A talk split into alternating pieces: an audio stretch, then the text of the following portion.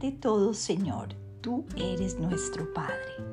Nosotros somos el barro y tú el alfarero. Todos somos obra de tu mano. Isaías 64, 8. Dios Padre, qué gran bendición saber que tú eres mi Padre Celestial y que me amas incondicionalmente.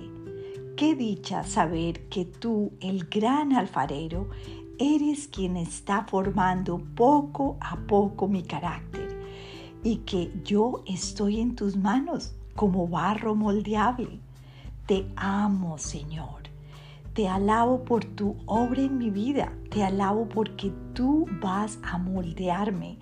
Te ruego me des un corazón manso y humilde para dejar que tú sigas quitando mi pecado y pueda ser yo una obra en tus manos. Tú y yo sabemos que la obra es de el Señor. Estamos cada día con muchos desafíos en nuestra vida, nuestra propia rebeldía que nos inspira pues más a hacer el mal que el bien.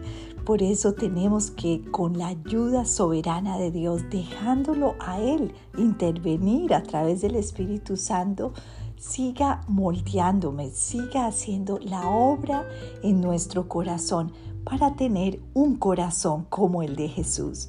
Porque esa será la meta de nuestra vida, parecernos cada vez más al corazón de Jesús.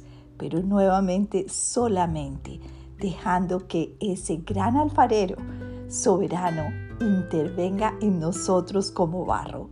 Dios te bendiga.